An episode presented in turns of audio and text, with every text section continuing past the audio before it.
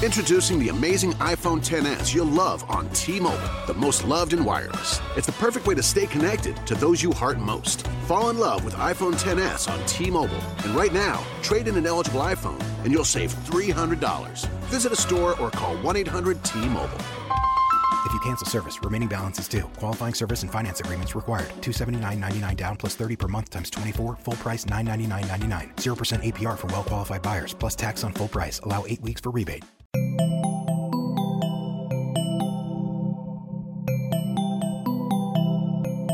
Bienvenidos a posta.fm, Radio from the Future.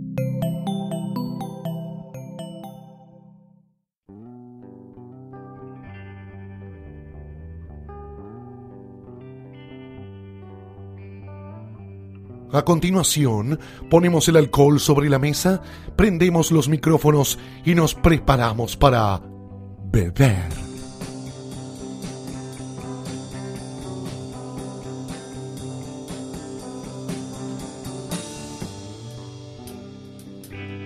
Bienvenidos a una nueva, un nuevo episodio, una nueva edición de Beber, el podcast de entrevistas con gente a la cual le gusta beber, escabiar, tomar, eh, alzar la copa eh, y demás, y que de alguna manera las bebidas son una parte importante de, su vida. Hemos estado con, con sommelier, con bartender, con cerveceros y demás, y hoy estamos con un invitado muy especial, que esto es lo que siempre uno dice cuando tiene un invitado, eh, porque es como un ser extraño en la, en la gastronomía, los que tenemos mucho tiempo en esto. Hemos visto aparecer sommelier, bartenders, cocineros que han pasado a ser relevantes. Las redes sociales le dieron visibilidad también a, mucha más gente y un día, como por lo menos para mí, que vi llegar como una especie de extraterrestre, una persona de la cual se empezó a hablar mucho, primero una aparición vía Twitter y después Facebook y se metía en las discusiones y hablaba de cocina y sobre todo empezó a, a mostrar una comida y hablar de comida y hablar mucho de bebida también desde un lugar eh, muy especial. Esa persona se llama Gonzalo y está acá y es dueño, cocinero, mentor, eh, creador, es continuador. Ahora lo voy a explicar de un lugar eh, muy popular en Buenos Aires, un restaurante que es el Perón Perón. Bienvenido Gonzalo. Y la primera pregunta es, primero si querés presentarte y después te dejo una pregunta que es, ¿de dónde venís? Hola Martín, primero. Qué pedazo de presentación he hecho. Gracias, la verdad que ha pegado y la emocionada. Eh, yo vengo de Salta. Eh, me venía a estudiar acá a Buenos Aires y estoy viviendo acá y yo era un pequeño estudiante de psicología, acompañante terapéutico, que en algún momento entró en crisis hace como cuatro o cinco años y lo que me daba la crisis era buscar qué me daba placer y placer me daba cocinar y, y en esa línea empecé a abrir el juego para ver cómo podía hacer las cosas para cocinar. Eh, a quién tenía que buscar, a quién tenía que cocinar, a quién tenía que conocer y, y me abrí un Twitter este, y empecé a cocinar y a tratar de acercarme a la gente que, que, que, que admiraba cómo cocinaba a través de un plato, de un comentario, de un vino. ¿Quiénes eran esas personas? Eh, Francisco Rivera Segura, eh, eh, principales en ese momento, bueno, Maya García, eh, Lionel Clayman, que es el guerrillero culinario, eh, todo en ese momento había uno, eh, varios chicos. Todos cocineros amateur. No, digamos, no, no había gente, cocinero. No, gente que le, yo empecé a seguir a gente que le gustaba comer y tomar, le gustaba tomar vino, este, le gustaba comer, que cocinaba. Este, y un día yo le pido, propongo hacer una comida y muchos se prenden y le digo a mi mujer, mi amor, me bancas con 12 invitados eh, a comer que no los conozco. Yo voy a cocinar una paella y me gustaría que estén acá. Eh, me bancó y invité a 12 personas que no conocía. Hice una paella, ellos trajeron los vinos y a partir de ahí empezamos a hacer comidas. Vengo de ahí, de, de una comida con 12 personas que no conocía, pero que quería compartir y quería hacer un restaurante, quería hacer algo y para eso tenía que conocer la gente. Eh, Y de ahí el salto al Perón. y de ahí en el medio quería poner un restaurante a puertas cerradas y conocí al dueño del Perón, que era vecino, y me ofreció hacerme cargo totalmente del restaurante, como si fuera de concesión. Perón había sido más un restaurante temático como de Sabina, algo así. Y, y pasó como de Sabina a Perón, fue como una, un recorrido. Prim- primero fue Sabiondos y Suicidas, el Perón. Un restaurante muy palermitano, con limoneros y ojos de bife. Y cuando chocó ese restaurante, los mismos socios, vino uno de los dueños y propuso hacer un restaurante peronista. Lo armaron muy bien, funcionó muy bien, y a los dos años chocaron. Mal administrado, con malos conceptos. Pero el lugar en sí mismo estaba muy bueno. Y yo entré como para hacerme encargado del lugar, eh, que yo en algún momento había hecho un, fin, un verano de encargado de un restaurante. Y, y cuando entré a la semana me encontré con que los cocineros eran un desastre, que tenían una bondiola que la venían reviviendo hacía dos semanas, eh, que la tenían sucia la cocina. Y casi deprimiéndome, digo, puta, ¿y ahora qué hago? Que estaba buena la idea. Se me ocurrió cocinar. Entonces, ahí se me alineó todo. Eh, se me alineó conceptualmente, tenía todo sentido, empezaba a tener todo mucho sentido. Fui a mi casa, busqué cosas como para disfrazarme de cocinero, viste, una gorra, algo. Y a la mañana me levanté a las seis de la mañana para ir a comprar verduras, lagrimeando de emoción. Era como, ay, sí, voy a cocinar. Y agarré, fui busqué mi disco de arado y me lo llevé al restaurante. Y cuando llegó el cocinero me miró con cara rara y dije, ¿sabes qué? A partir de hoy vos vas a ser mi ayudante. Yo voy a cocinar. Vos, yo no tengo plata para echarte. Vos no querés irte de acá. Nos tratemos de llevar bien. Vos haces lo que te digo y nos va a ir bien. Saqué la carta y salí con platos cantados. Hice un pollo al disco, unas empanadas fritas, un guiso, tratando de hacer comida de abuela, comida que, no, que me parecía que, que era coherente con eso y lo que faltaba. Eso fue como el arranque, y ahí arrancó el Perón, arrancó yo cocinando. ¿Qué, qué lugar, digo, platos se comen un poco lo que dijiste recién y fuiste agregando, no sé, desde boga hasta, hasta bueno, las empanadas que son muy conocidas, eh, pastel de papa, digamos, comida muy de, de, de casa. ¿Y qué sentiste, por qué sentís que es un lugar que, que, digamos, va tanta gente, digamos? Hablar de exitoso es como una palabra media de, media de mierda, pero realmente va, va mucha gente al lugar y una mezcla de gente muy diversa que incluso ha excedido, digamos, la cuestión, digamos, de Perón como un, un eje de convocatoria, digamos, va de todo. Creo que lo que convoca por ahí es como la comida de abuelo, la comida, la- esa comida que por ahí te cuesta encontrar por un lado, eso, eso convoca. Yo, yo estoy convencido que estamos en épocas que, que las abuelas ya no cocinan y las madres tampoco, de departamentos chicos donde las, a las abuelas las mandan a geriátricos, entonces nadie se toma el tiempo de hacer una comida que lleve seis, siete horas con cariño de la mañana. Eh, eso, eso genera algo en la gente y creo que eso se siente, eso, eso es una parte. Eh, el lugar me parece que conceptualmente está muy bien armado, que tiene hasta, incluso para el que no es peronista, la cuestión de transgresión, de ir a un lugar como gorila, eh, y el desafío con los amigos de sentarse en la mesa y a la segunda copa de vino terminar todos cantando la marcha, porque en realidad lo que importa es la comida de los amigos. Tuvo Pinedo hace poco, ¿no? Tuvo Pinedo, sí. Después sí. de que hizo la B en, la, en el día de la... Sí, ya había estado antes, ¿eh? había estado una vez antes, tenemos una foto con él haciendo la B comiendo un pastel, una milanesa con puré.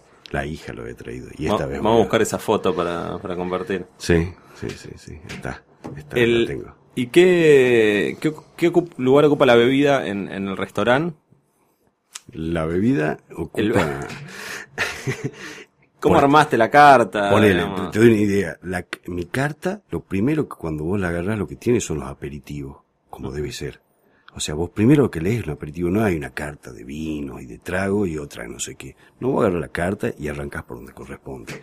Primero están los aperitivos, después están los vinos, de ahí están las picadas, las raciones, las entradas, los platos principales y los postres, y el té de coca y café. Es como el orden de la comida. Armé una carta eh, tratando de tener todos los productos nacionales y rescatando la cuestión de la impronta del aperitivo y de- del amargo, que me parecía que era lo más argentino que teníamos.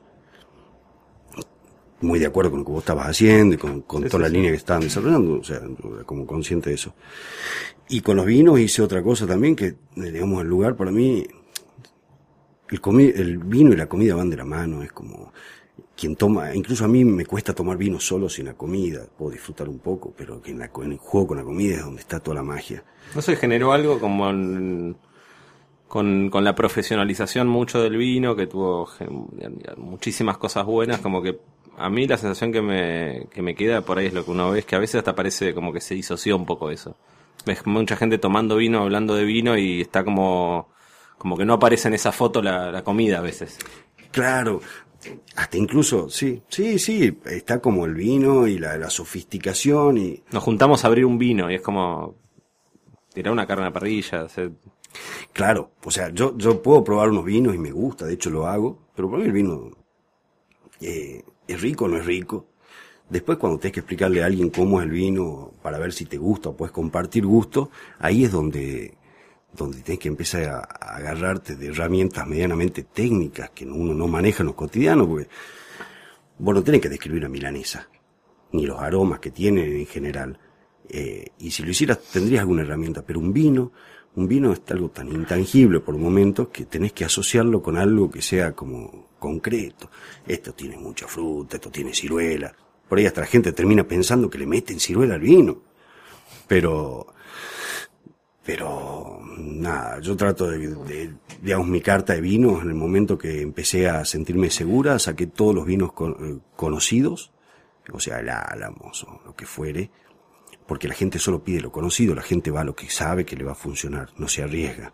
Entonces la única forma que yo tenía que hacer la gente se arriesga sacar todo lo conocido y ponerle todas bodegas chiquitas para darle una ventana en Buenos Aires y, y obligar de alguna manera que la gente tuviera que elegir entre cosas que no conocía. Y funcionó. Tengo todas, car- todo, digamos, en general una persona común agarra una carta de vino y no, no, no los conoce, porque son bodegas chiquititas, de poco tiraje en distintos lugares. sí, algunos vinos salteños tenés Vinos también. de- salteños, de Mendoza, del sur, Sarasa. Eso. ¿Cómo es?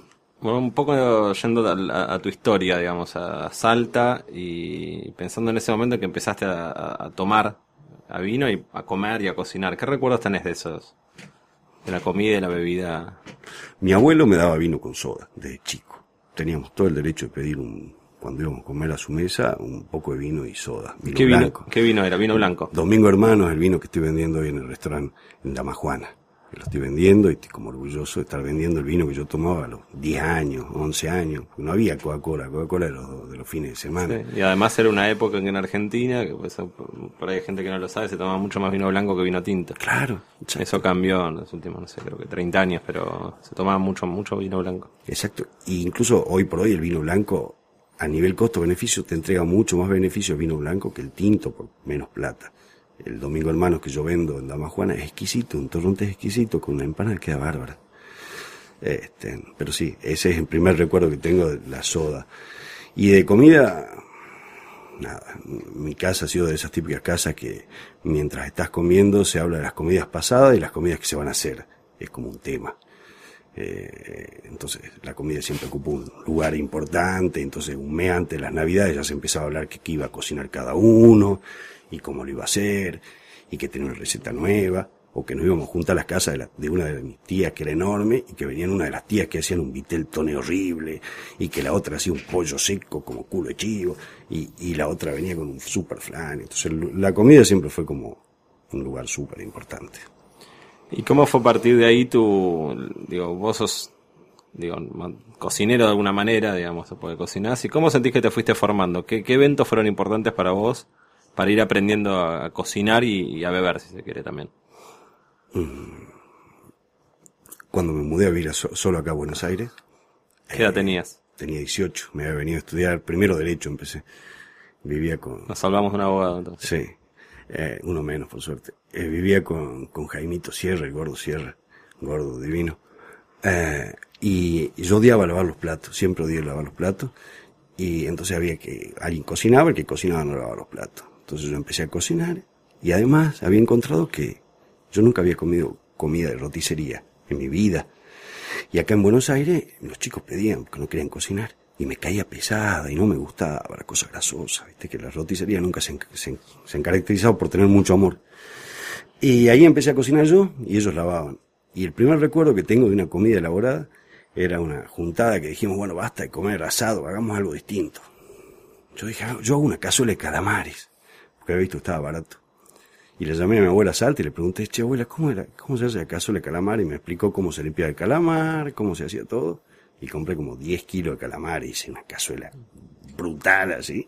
Y a partir de ahí dije, bueno, esto es algo que me da mucho placer. Es, me, me genera mucho placer y es muy lindo y compartir y estar en ese lugar de cocinar y el de poder dar amor a través de eso, cariño o una mesa divertida. Es como, es una cosa linda. O sea, yo estudiaba psicología y pasé a laburar con el sufrimiento a laburar con el placer. con ¿En, en dónde estudiabas psicología? En la UBA. En la UBA. Sí. Sí. ¿Ahí hiciste toda la carrera? Toda o- la carrera, laburé de acompañante terapéutico mucho tiempo, de trastornos alimentarios, curiosamente. Este, y laburé en evaluaciones, en bibliotecas. La, tuve todo un desarrollo en psicología muy bueno, pero llegó un momento que no, no ¿Qué, me cerraba. qué tomabas ahí? ¿Tomabas vino cuando 18 años cuando con tus amigos o tomabas cerveza o El primer vino que me, que me gustó fue Carrascal cuando tenía 18 años, cuando vine acá a Buenos Aires. De chico no valoraba la bebida, era, eh, era beber por el efecto, nada más. No había algo que me eh, gustara mucho. Fui desarrollando el gusto primero por el Fernet, después encontré un par de vinos que me gustaban, después descubrí un par de whisky que me gustaban, porque en realidad lo que pasaba era que no era que no me gustaba algo, sino que por ahí el estilo o la calidad no estaba buena. Cuando conocí algo que estaba bueno, ahí lo iba incorporando. Este, pero de chico, en realidad el, el vínculo que yo tenía con el, con el alcohol de chico era muy deforme, era malo, no era bueno. Por eso yo considero que a los chicos les tienes que enseñar a tomar cosas ricas y que disfruten de chicos, no, no esa cosa de transgresión y escaparte. Eh, entonces, después con más de grande, 18, 20, empecé a descubrir lo que era un rico vino, lo que era un martini.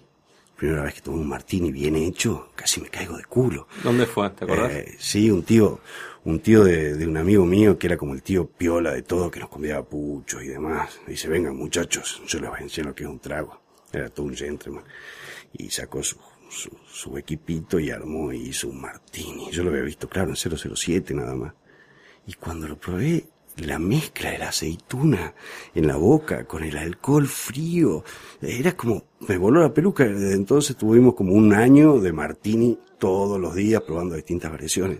Dice la, Este, la bala de plata porque te da esa sensación en la cabeza que es algo como entre limpio y, y aceitoso que te entra y te...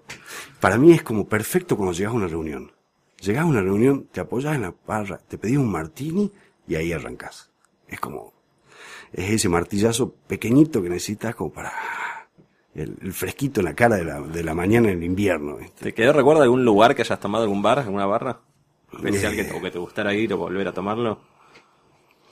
En Salta había un, hay un club que se llama el Club 20, que tiene un bar muy tradicional y demás, pero que le tengo cariño de niñez y de, y de que pasé toda digamos, mi adolescencia yendo para ahí, que era un bar que entraban solo hombres, este, y que estaban todos los viejos sentados todas las tardes ahí, que conocían a tu abuelo y no sé qué, y estaban ellos tomando su, su gin tonic y tomando su, su, su traguito y su whiskycito. Y nosotros cuando éramos más, tuvimos 15, 16, nos podíamos sentar y pedirnos por ahí un gancia, mientras los viejos nos miraban como diciendo que se creen estos.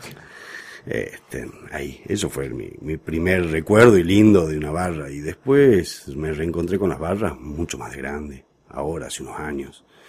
Eh, descubrir el sentarme y donde más lo disfruté en otros tiempos fue en Verne, cuando terminaba el despacho y me sentar ahí a tomar algo.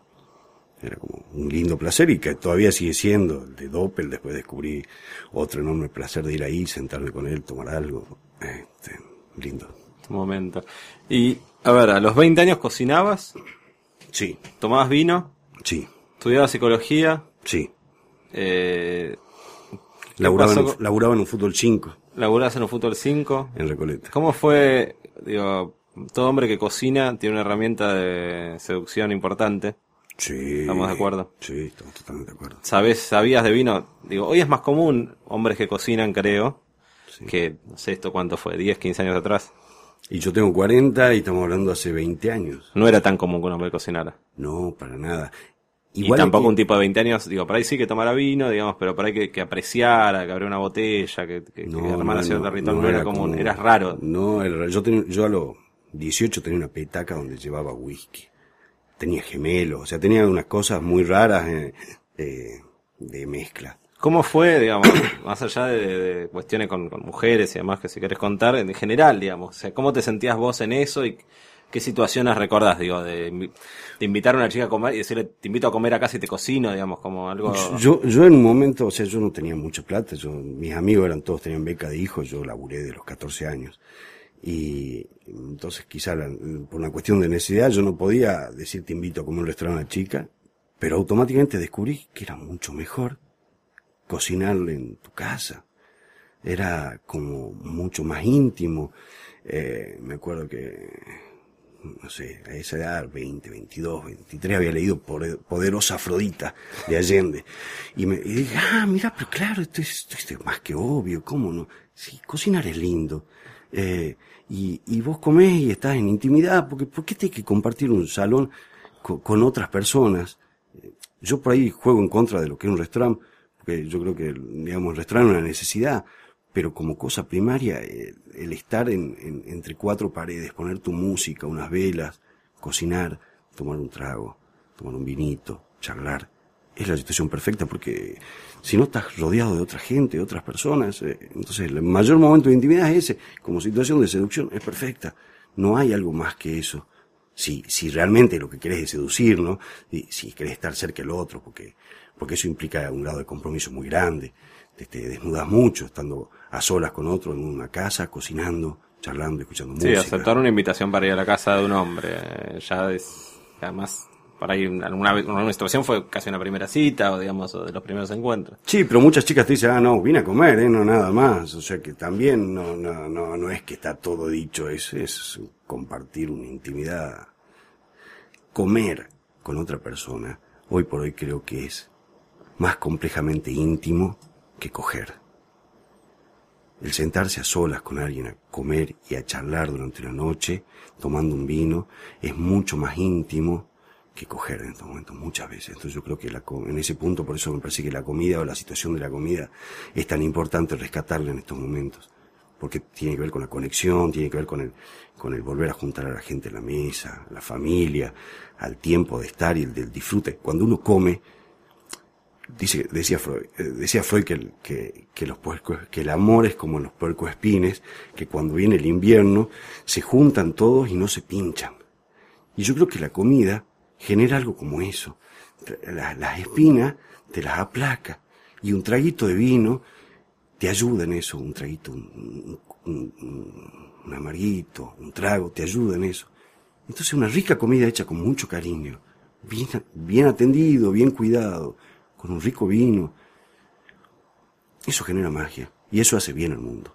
Y en estos momentos es lo que le hace, uno tiene que aportar. O sea, todos tenemos que aportar para que este mundo funcione. No, no, yo no soy de la política, nada. Uno tiene que aportar con lo que hace, construir un mundo mejor. Yo creo que yo cocinando y atendiendo bien a la gente, dándole amor, logro que la gente se siente en una mesa y la pase bien. Y eso hoy por hoy es mucho. Y que esté un rato largo es mucho más. Es como la comida, la mesa puesta, la bebida siempre fue como un espacio de contención. hay una escena famosa de Amarcor, de la película de Fellini, que se mm. están todos peleando en una mesa y uno dice que se va a suicidar. Pero bueno, no dejaba de, de, todo ese, ese, nivel de violencia de, circular dentro de la dentro de la familia, digamos, de alguna manera contenerse o evaporarse en esa escena, pero es, es interesante lo que decís del nivel de intimidad que ha llegado la comida y el nivel de, de relevancia que, que, ha tenido eh, y que quizás tiene que ver con esta época, con, con también como un hay mucha luz, digamos, sobre, sobre la comida como un lugar muy, algo muy relevante. Eso le da como un grado de poder al cocinero que muchas veces ni se hacen cargo. Y, yo creo que implica hoy tener ese, tener ese poder implica poder hacer muchas cosas y hay que hacerlas. No hay que dejarlas pasar. No hay que, no es solo hacer guita ahora. O sea, ahora es, es poder hacer que la gente se sienta bien, poder, poder eh, mirar hacia adentro y, y ayudar al productor, eh, tratar, tratar de hacer las cosas de, manera buena, rescatando el producto de uno, buscando, es una carta, ponerle, meto Pacú. Yo soy muy anti salmón. Me parece que Pacú es un producto de la puta madre y que lo rescatamos y lo están haciendo acá. No estamos comprando Chile. Desarrollamos industria acá, desarrollamos productores acá, eh, desarrollamos nuestra propia comida, la pongamos en valor de vuelta. Eh, nuestra comida ha sido la más bastardeada de nuestra gastronomía al mismo tiempo. O sea, el locro, la lenteja, las empanadas, es muy bastardeada por las fondas, porque lo hacían con poca guita, porque lo hacían con poco cariño, porque entonces se han ido perdiendo esas tradiciones y hay que, y yo de mi lado, por ejemplo, yo quiero rescatar eso, me parece que un buen aporte es, vamos a poner de vuelta sobre la mesa para que los chicos puedan probar de chico un locro, una lenteja, una rica empanada, una empanada de lo más bastardeo que hay, y es nuestro producto por excelencia. Entonces, desde ese lado es un camino que es larguísimo, está bueno.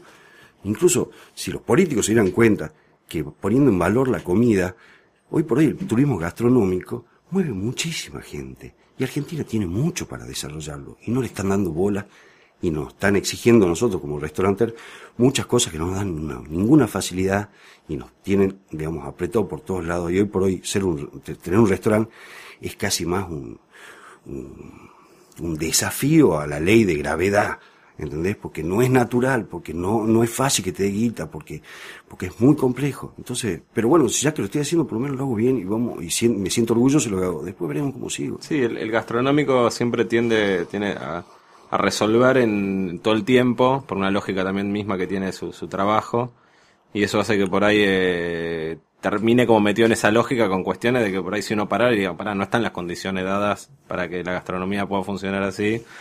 Y, bueno, pero va, avanzando sobre eso. Entonces ni siquiera a veces hay algo de la vocación en juego ahí, hay algo de la vocación de, lo que a uno le hace bien. Porque si no, no se entiende. no se entiende que, que un dueño de un restaurante, un cocinero grosso, termine ganando menos que el mozo. Con el pecho hinchado. Pero ganando menos que el mozo más de una noche. Y eso no está bueno. Digamos, eso no estimula a que crezcamos. Nosotros tenemos producto de la puta madre, tenemos una, una tierra increíble y no tenemos un puto queso como la gente.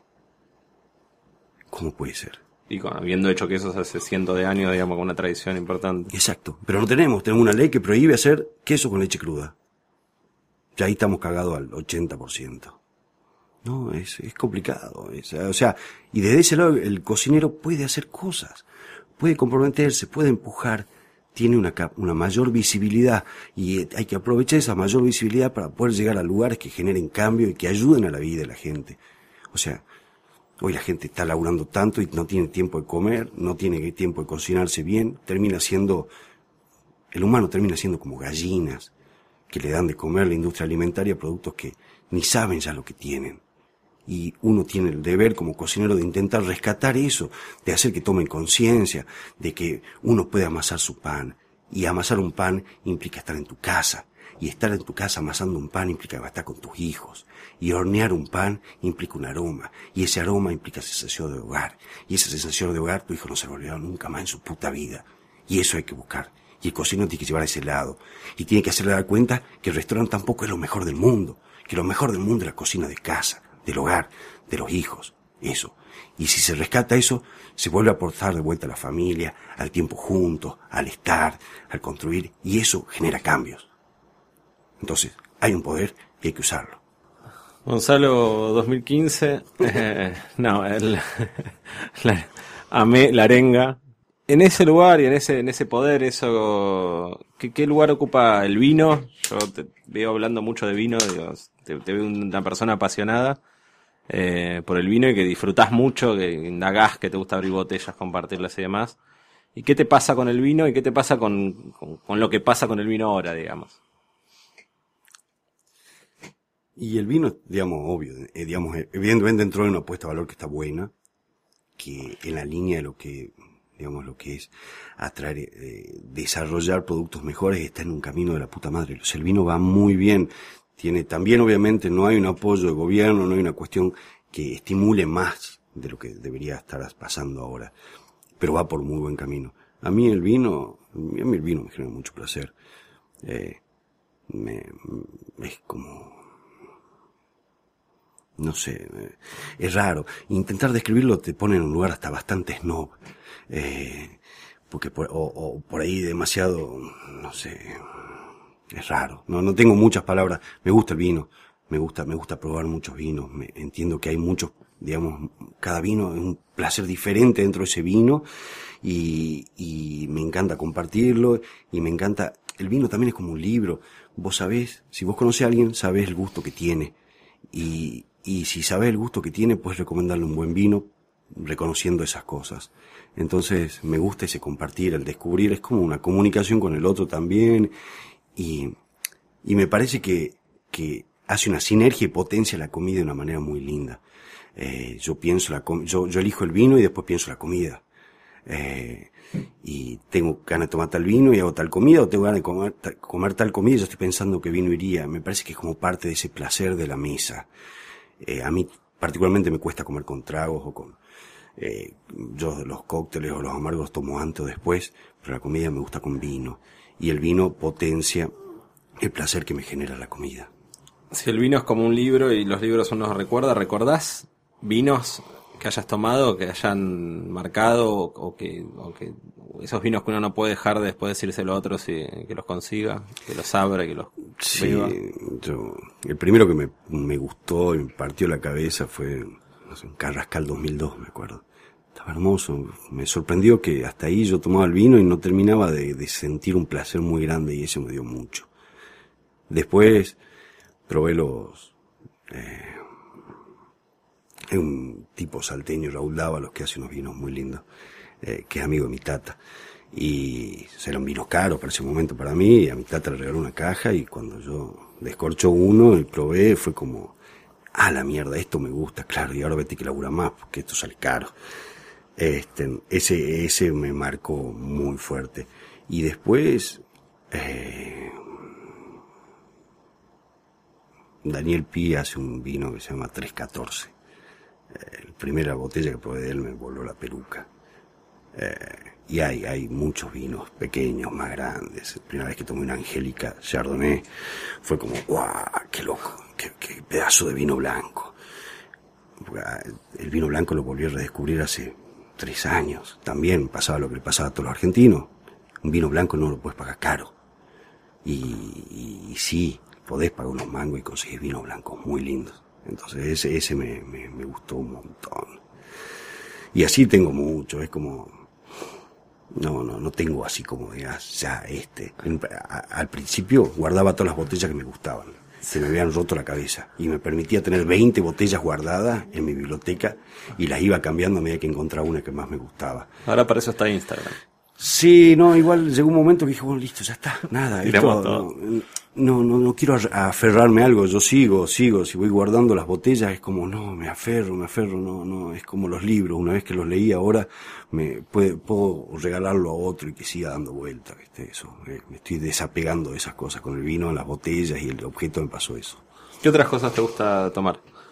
Eh, me, me, gusta tomar eh, rones, me gusta el ron, me gustan las maltas, me sigue gustando el fernet con coca me hace acordar a mi juventud y después de un asado, un fernet con coca y unas hojitas de coca para coquear, es como un ritual que me sigue encantando.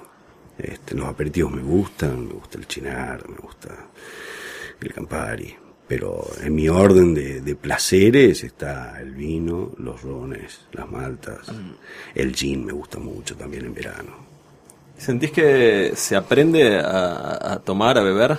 Sí, sí, yo bueno, ah, eso es un... A mí me parece que, por ejemplo, hay distintas maneras de promocionar una bebida, ¿no? Buscando que la gente la tome o que la gente la disfrute, ¿no? Hay un laburo que vos estás haciendo con los aperitivos, por ejemplo, que a mí me parece hermoso porque vos buscas que la gente lo disfrute, que tome desde un lugar del disfrute. Y eso no genera descontrol, no es tomar cerveza y todos descontrolados, no, es, es, es, sentir, es jugar, es aprender, es como cocinar. Lo que, juego que voy un aperitivo es como cocinar. Eso me encanta. Y creo que ponele, mi hijo tiene 12, ¿no? y yo ya me estoy planteando cómo es el vínculo con el alcohol, cómo va a ser. Y desde hace un tiempo yo decidí que él probara cuando estuviera en nuestras reuniones el vino me pareciera, algunos vinos me parecieran muy buenos, los quisiera, los quería oler y probar, que los probara.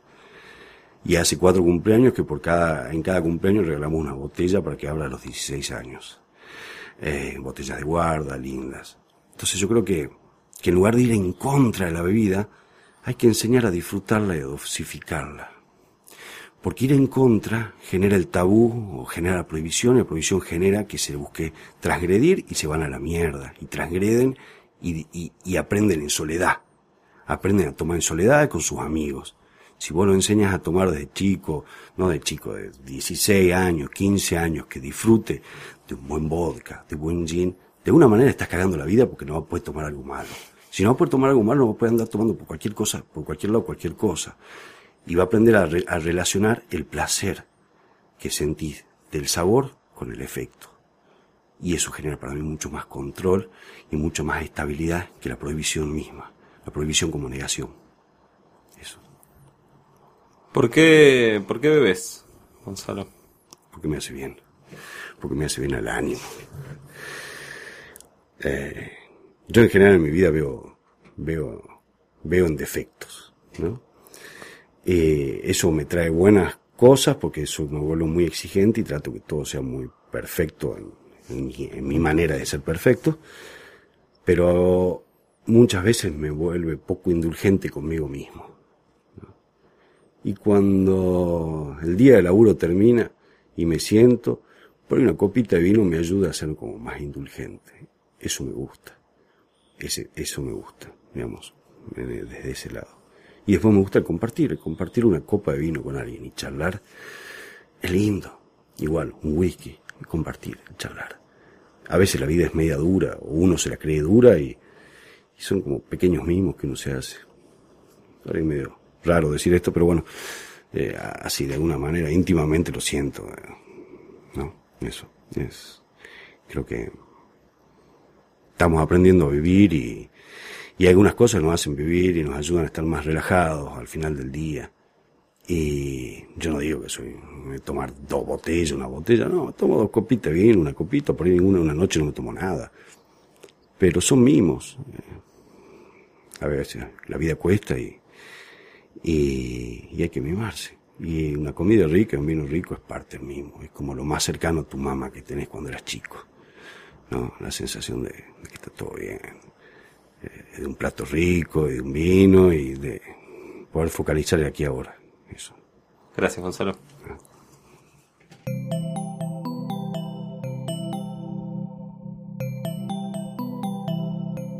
Sigan pegados a posta.fm, radio para escuchar como quieran y donde quieran. Posta.